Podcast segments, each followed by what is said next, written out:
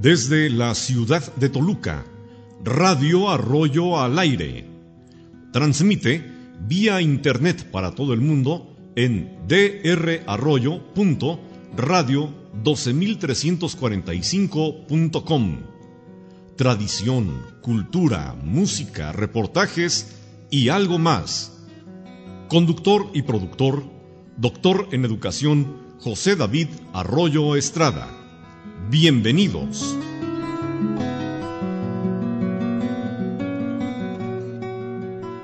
Estás escuchando Radio Arroyo al aire. Muy buenas tardes, el día de hoy nos acompaña el cronista municipal de Malinalco, el licenciado Félix Sánchez Benítez, a quien le agradecemos haber tomado esta llamada. Y yo creo que una de las preguntas obligadas, ¿qué nos puede decir sobre la zona arqueológica de este bello municipio del sur del estado. Claro que sí, este, como decía, pues la zona arqueológica es muy importante, no tan solo a nivel dentro del Estado de México, sino a nivel nacional e internacional, por la sencilla razón de que alberga dentro de sus instalaciones a un templo que fue tallado directamente sobre la montaña, es un templo monolítico.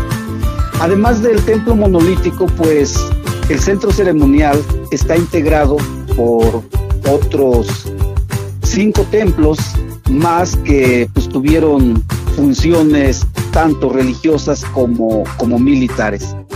Hay un basamento piramidal que se le conoce como el templo número 2. Ahí es un espacio donde se le rendía culto a Tlaloc, el dios de la lluvia, entre los antiguos mexicanos. Por cierto que Tlaloc era una de las deidades más importantes para los pueblos prehispánicos, en este caso para los aztecas, porque representa a la lluvia. Los pueblos mexicas, los pueblos aztecas, eran un pueblo, digamos, 100% agrícolas. Ellos se basaban, su economía estaba basada en la agricultura y dependían mucho de, Tlaloc, el dios de la lluvia. Pero es así que Tlaloc habitaba en un lugar conocido como el Tlaloca, un lugar donde abundaba toda clase de árboles frutales, abundaba el maíz, el frijol, la chía y todos los mantenimientos. Y Malinalco en ese entonces significaba ser todo un Tlaloca. Todo el valle de Malinalco representaba un Tlaloca en donde precisamente abundaba toda clase de árboles frutales. Y algo muy importante para los antiguos mexicanos es de que las personas que morían ahogados por rayo o por alguna enfermedad relacionada con los dioses de la lluvia iban precisamente al Tlalocan, al paraíso de Tlaloc. Y se dice que se dedicaban a nadar en una laguna que queda más allá de, de la muerte. Entonces, como decía, Malinalco significaba como un paraíso terrenal. En la actualidad sigue siendo un paraíso terrenal, sigue abundando muchos árboles, mucha flora, mucha fauna, ¿no? Pero ya desde ese entonces se creía que Malinalco era un paraíso. Entonces Tlaloc llamaba a las personas que habían muerto en esta forma. En la actualidad se dice que las personas que también sobreviven a un rayo, pues después tienen la dicha o la facultad de poder sanar los famosos, también los famosos graniceros, que todavía por ahí en el Valle de Toluca, pues hacen estas ceremonias, ¿no? Personas que fueron tocadas por, por los rayos. Eso sería el templo número dos. Hay un templo que se le conoce como el Sinancali, que es el templo número tres. En ese lugar se cremaban los guerreros que morían en el campo de batalla, en la piedra de sacrificios o en la lucha gladiatoria. Todos estos que morían en esta forma eran llamados por el sol para que fueran a su paraíso, al oriente, al Tenatuicham, para acompañar precisamente al sol en jardines llenos de flores y regresar después de cuatro años convertidos en colibríes. Para los antiguos mexicanos, todo colibrí que está en, dentro de lo que es la madre naturaleza, pues son las almas de los guerreros que murieron ofrendando su vida precisamente en honor a Huitzilopochtli, el sol. Pero también en el templo número 3, conocido como el Sinancali o la casa de incineración, se cremaban las mujeres que habían muerto en el primer parto.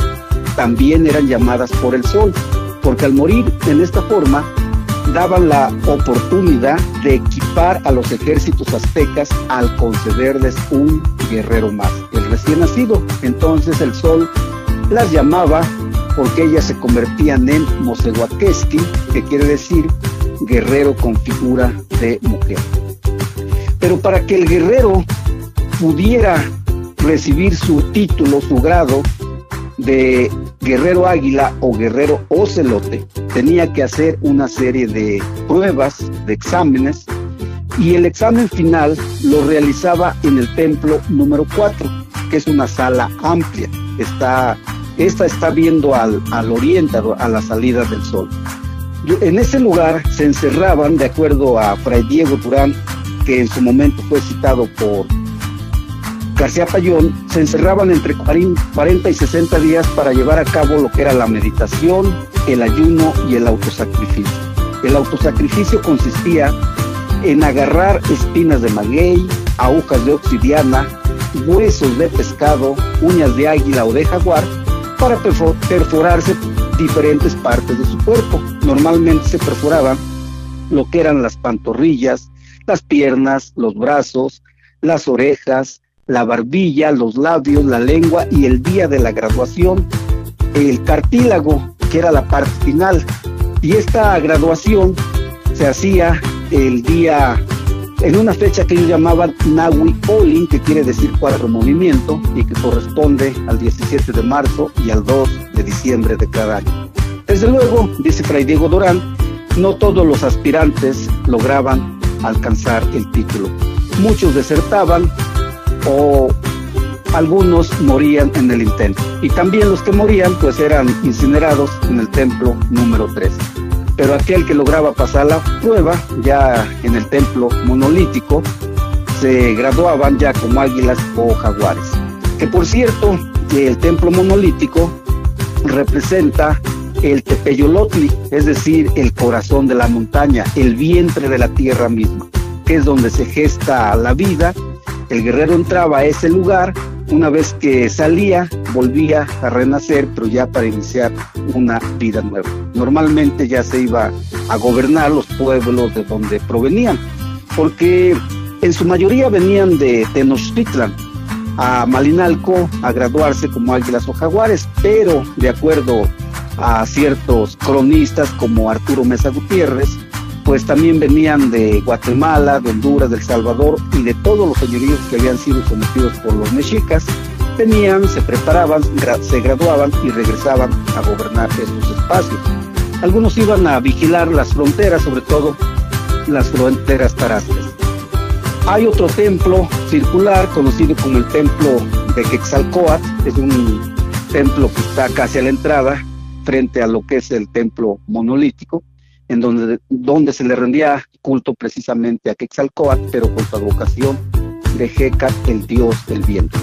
Y como decía, el lugar se continuaba trabajando. A la entrada hay un templo tallado en la roca que no fue concluido por la llegada de los españoles.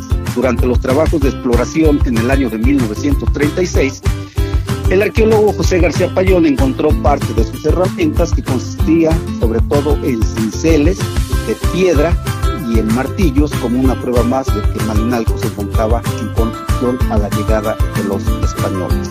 Ok, muy interesante, muy completa la información de la zona arqueológica de Malinalco. Los invitamos a nuestros radioescuchas a que visiten Malinalco y algo que a mí también me llama mucho la atención, licenciado, son las fiestas importantes que tiene Malinalco. A ver, platíqueme del Día de Muertos o del Día de Todos los Santos. Creo que ahí hacen algún tipo de evento muy llamativo en las casas y principalmente cuando fallece algún familiar en el año antes de llegar al Día de Muertos. ¿Qué nos puede comentar? Mm, sí, como ya lo ha mencionado, efectivamente aquí hay una forma muy particular de rendirle culto a los difuntos, sobre todo a aquellos que mueren durante el año, pero antes de que se llegue la fecha esperada. Por decir así, los que mueren de enero a agosto hasta septiembre, a ellos se les considera como difuntos nuevos. Para esto, en las casas de los dolientes se les prepara una ofrenda monumental. Entonces, esta ofrenda se debe de preparar con varios días de anticipación porque son muy grandes. Por eso decía que si todavía en septiembre todavía se, se les considera como nuevos, entonces todavía tienen un lazo de dos meses aproximadamente, mes y medio para, para este, hacer la, la ofrenda, ¿no? Y sobre todo la ofrenda consiste en montar, en exponer elementos que tuvieron que ver con la vida del finado. En este caso, si el finado fue campesino, bueno, pues se hace un altar, una ofrenda, representando las labores que realizaba en el campo, ¿no? Si fue músico, pues igual, todo se le representa de acuerdo a lo que el finado vivió. Pero lo importante también de esto es de que aparte de estar ligado a un aspecto cultural, también está ligado a un aspecto religioso. Dentro del aspecto cultural, pues los altares son visitados por visitantes que llegan a Malinalco, por mismos familiares, mismos este, vecinos o amigos, ¿no? Como una manera de ir a ver, a apreciar la ofrenda. Y dentro del aspecto religioso, los familiares, igual los amigos, vecinos, conocidos, acostumbran llevar una cera a los familiares para que se la prendan al difunto. Esto empieza desde el 28 de octubre, que es cuando aquí en Malinalco se festeja o se espera más bien a los accidentados. Entonces a partir de ahí ya se montan las ofrendas y empiezan a recibir lo que es la cera. La cera es una vela grande. Se le lleva, repito, a los familiares, la cual va a estar prendida hasta que ya ellos consideren el momento de irla cambiando. Y para esto, cuando reciben la cera, también se le pide a las personas que están entregando el presente, que se esperen, que pasen a visitar la ofrenda, que se sienten. Se les invita ahí un, un refresco, un agua, una bebida alcohólica, lo que hay ahí, ¿no? Pero también este, se les entrega a cambio una ofrenda. La ofrenda consiste en que los familiares entregan a las personas que es como un intercambio, pero con un sentido religioso, decía, se les entrega pues una ofrenda basada en dulces, en pan, en alimentos, en bebidas o en objetos domésticos como platos, vasos, canastas o algo que le va a servir a, a las personas pero a la vez va a quedar como un recuerdo. Entonces esto se hace con un sentido religioso, ¿no? Porque la, la, la cera sirve para alumbrar el camino de regreso hacia pues donde nuestro Señor Jesucristo tiene a las almas, ¿no? En este caso, pues se dice que se van al cielo, se van al purgatorio, ¿no? En la época prehispánica, pues o se iban a los diferentes paraísos o se iban al Mictlán, que es el mundo de los muertos.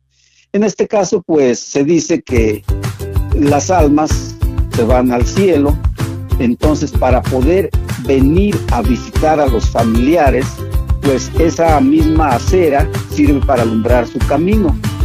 Y también lo mismo de regreso, se les da su cera, ellos se llevan su cera para que vayan alumbrando su recorrido hasta el lugar del descanso, ¿no? Por otro lado, en las capillas del barrio se está doblando con las campanas, o sea, las campanas las están tocando desde el primero de noviembre hasta el otro día 2. Empiezan el primero de noviembre a las 3 de la tarde, continúan toda la tarde, toda la noche, al otro día todo el día hasta las 3 de la tarde, que es cuando se tiene la creencia que las almitas ya regresan a su lugar de origen, ¿no? A esa, a esa hora se termina de, de, de doblar y ya este, se llevan las flores al panteón y ahí en el panteón pues también los familiares llevan alimentos para estar ahí conviviendo un rato eh, junto a la tumba de, de, su familiar muerto, ¿no? Entonces es muy bonito, es muy bonito también esta, esta tradición, no tan solo por la parte religiosa, sino también por la parte turística, por decirlo así, ¿no? Ya que pues mucho turismo llega a Malinalco a observar precisamente este tipo de, de ofrendas, ¿no? Y también algo que destaca mucho es de que en las capillas de barrio, las cuales se conforman por mayordomías, dentro de la mayordomía un grupo de personas sale a las casas, bueno, a las calles para tocar casa por casa, para pedir una ofrenda, la cual se lleva a la capilla y se reparte entre los presentes. Y lo más bonito es de que cuando pasa uno a las casas, porque me ha tocado también participar, eh, lo primero que dice uno, pues el saludo, ¿no? Buenas noches, pasamos por la ofrenda del campanero mayor.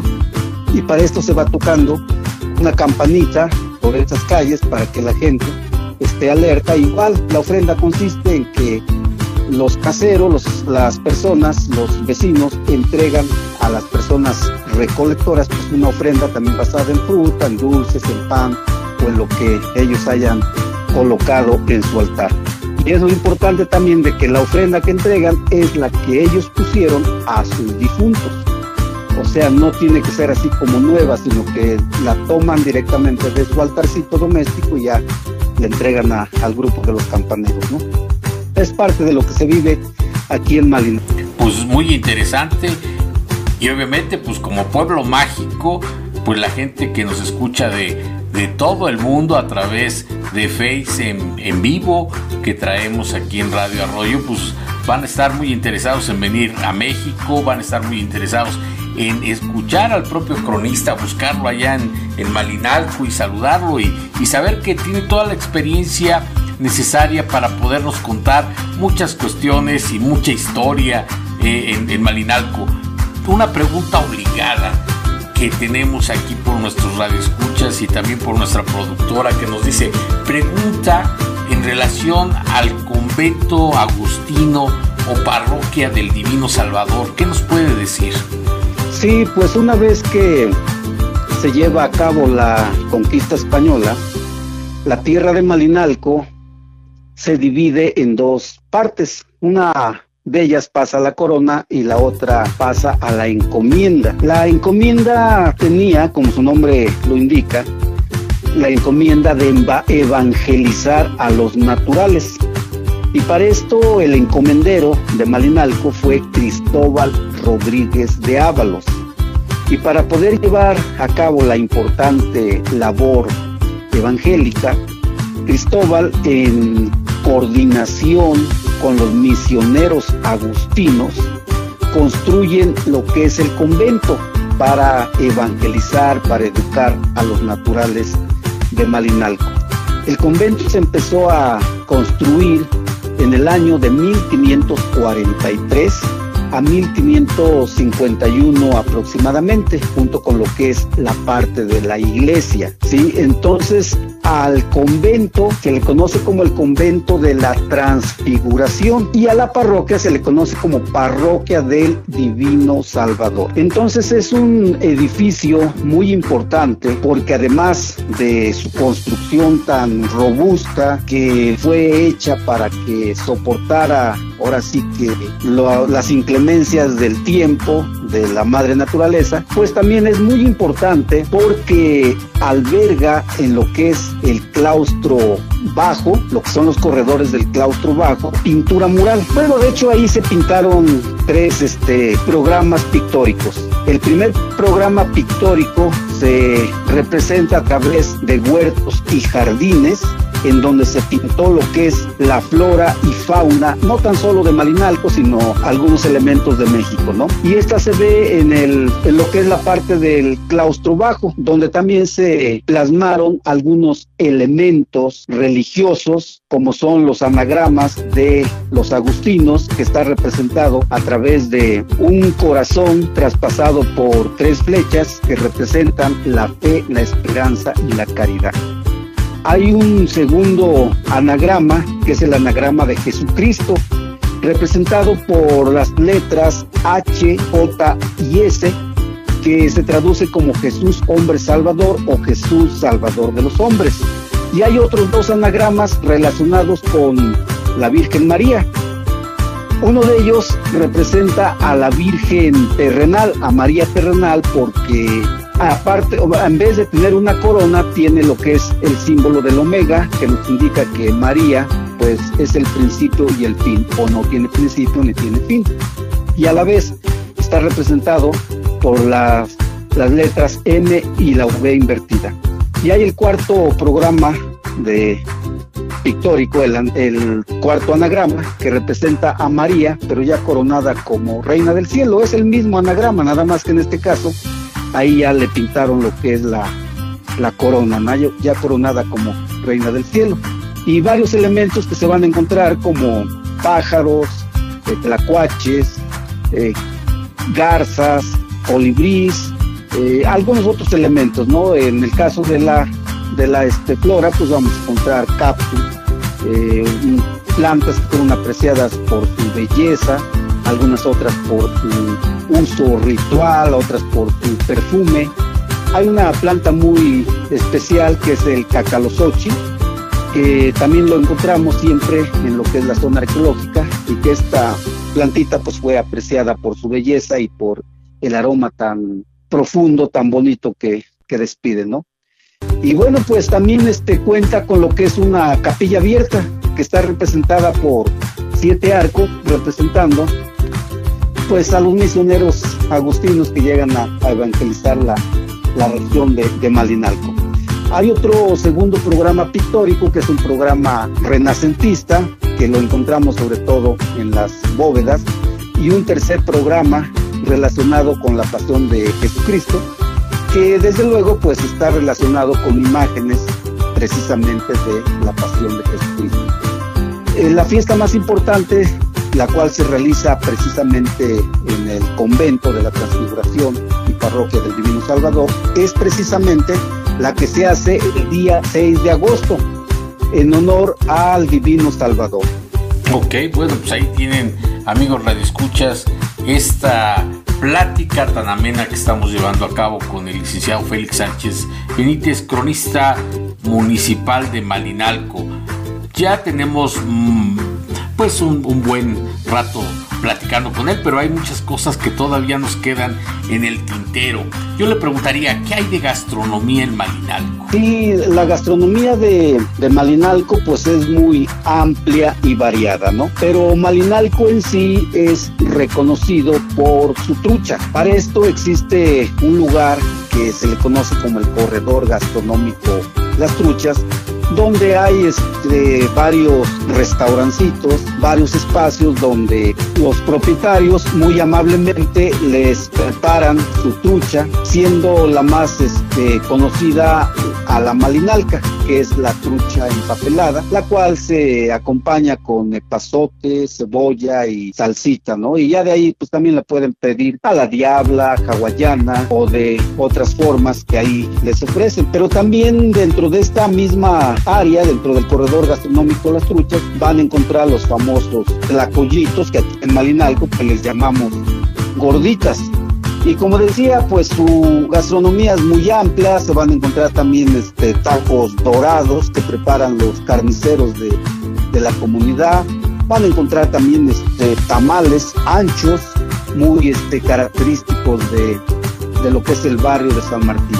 Y desde luego los alimentos, en el caso de la trucha, pues la pueden acompañar con unas ricas tortillitas hechas a mano. Aquí todavía se, se trabaja lo que es la tortilla hecha a mano, cocida con leña. Y también eh, completando esto, pues también se disfruta del rico pan que se cuece también a manera artesanal en los hornos que aún son de, de leña, ¿no? Entonces, hay mucha variedad aquí para degustar. Desde luego todo esto lo pueden acompañar con una buena bebida, sobre todo un buen trago de mezcal. Malinalco también ha agarrado mucha, mucha fama, es muy importante porque hay una gran producción de, mezcal, hay también lo que es la, ruta del mezcal. También pueden disfrutar de los famosos este, sopes, también hechos con manos malinalcas, con un sazón casero. Y pues unos ricos frijolitos a los cuales se les puede agregar la flor del zompantli o del zompancle. El zompancle pues es el colorín que su florecita pues es muy rica en diferentes formas de preparación.